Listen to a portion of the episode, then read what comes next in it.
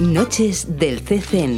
Arte, cultura, talleres, conciertos, exposiciones y todas las actividades del Centro Cultural de España en Nicaragua en la radio del CCN. Gracias por escuchar Noches del CCN, un espacio de CCN Radio para la difusión de entrevistas sobre el quehacer cultural de nuestro centro. En el podcast de hoy tenemos a una invitada muy especial, la flautista española María Toro. Muchas gracias María por estar acá en Nicaragua.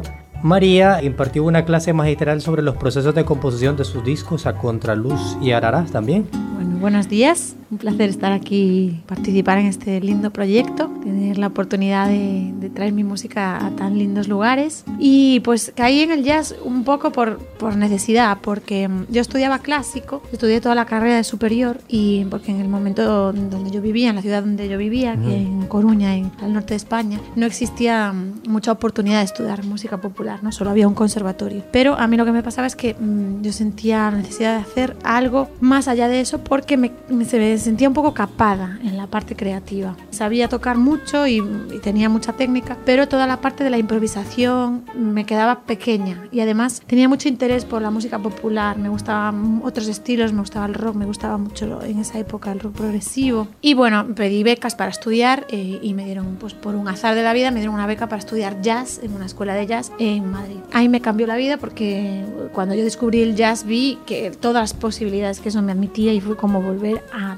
empezar a tocar otro instrumento diferente. María, vos en varias entrevistas has dicho, hablando de jazz precisamente, de que el jazz es un contenedor de música popular. Pues sí, eso, eso lo digo porque lo siento un poco así, me sirve como de cobijo para la música que hago. Pues siento eso, pues es como un, un contenedor donde cabe todo, ¿no? Donde cabe la música de los pueblos popular. Entonces, en mi caso, me preguntan, ¿cuál es tu música? ¿Qué tipo de música haces? ¿Haces flamenco? No, los flamencos dicen que eso no es flamenco. ¿Haces jazz? No, los jazzistas dicen que eso no es jazz. ¿Haces flamenco jazz o haces jazz flamenco? Bueno, pero también estuviste en Brasil, tienes esa influencia. ¿Haces música popular brasileña? No. Entonces es como, pues eso, una mezcla de estilos que no tiene fronteras y, y que me sirven de cobijo en el jazz. Pues el jazz me ampara todo eso. Pero ¿cómo te diste cuenta que podías llevar el flamenco al jazz? Pues porque el flamenco y el jazz son músicas que conviven y son unos estilos tan permeables que es, es muy difícil que no se fagociten. Y aquí te quiero preguntar, ¿qué hace una gallega metida en el flamenco?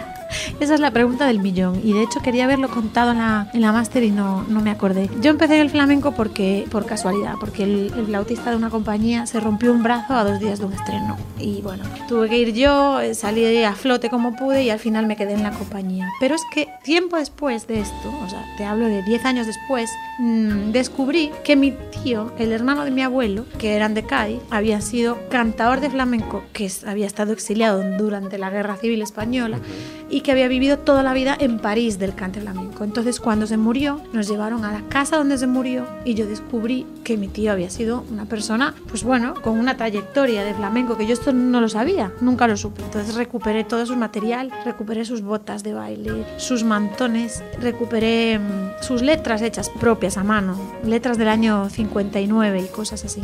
Y eso fue también una revelación. Entonces yo ahora, eso, eh, lo que me sirve de cobijo ahora para justificar que una gallega toque flamenco es que, bueno, pues que vengo del Te viene de sangre, además. Sí, me viene de ahí. Tenés dos discos, A Contraluz y Ararás. Sí. Eh, leíamos en una entrevista que cuando estuviste en Brasil con el disco Ararás, ¿sí hubo apoyo de alguien? Solo hubo apoyo emocional, pero apoyo económico. Pero no. cuenta también. Sí, mucho. Y hubo apoyo logístico también. O sea, tengo muchos amigos queridos y, y, una familia que me sostiene, claro. Entonces no es que yo sola hago eso, ¿no? Tengo, pues eso, tengo gente que me echa muchas manos, pero sí, es una producción, es una autoproducción, económicamente todo de mi parte y mmm, lo que sí lo saqué con un sello de un amigo que se llama mmm, Jazz Activist, Carlos uh -huh. López, un batería gallego, y lo saqué con su sello, pero por pues una cosa colaborativa entre nosotros dos. María, ¿cómo ha llevado tu trabajo, tus giras con tu rol de madre? Es, o sea, sin duda el reto más alto de mi vida es conciliar la carrera con la maternidad,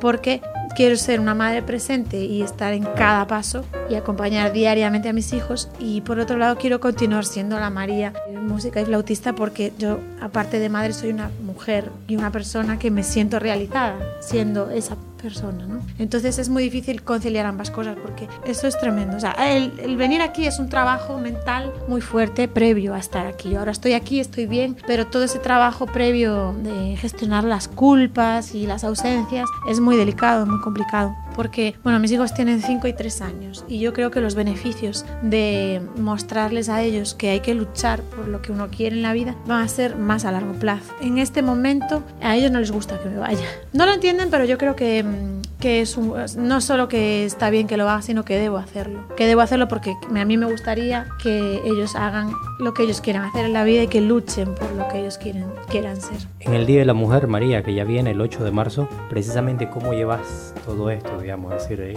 y, intentar incluso salir adelante en el mundo, un mundo tan, tan difícil como el mundo de la música. Bueno, pues con mucha lucha, mucha lucha y... Las mujeres siempre tienen que luchar. Sí, siempre. Siempre tenemos que luchar. Sí, con mucha lucha y con mucho esfuerzo. Es un mundo difícil, complicado y y bueno, he pasado por momentos difíciles en los que sí me he sentido desplazada y he sentido comportamientos que no me han gustado o que no me, han, que no me parecen adecuados, pero eso nunca me ha frenado. Al contrario, me da más fortaleza para empoderarme más. ¿Cuándo vas a cantar? Estuve leyendo por ahí que uno de tus sueños es cantar lo que tocas. Bueno, empiezo ahora a cantar un poquito, empiezo a desinhibirme porque claro, lógicamente no soy cantante y me parece muy mm, abusar un poco, ¿no? Ponerme a, a explotar ahí una parte de cantante porque para eso debería estudiar. Pero de manera anecdótica y como algo tribal, como vengo de ahí, también me lo enseñaron mis abuelos, pues es algo que estoy empezando a hacer y bueno, vamos a ver cuando vuelva la próxima vez. Y así nos despedimos desde CCN Radio, la radio del Centro Cultural de España en Nicaragua. CCN Radio, Cultura y Vanguardia.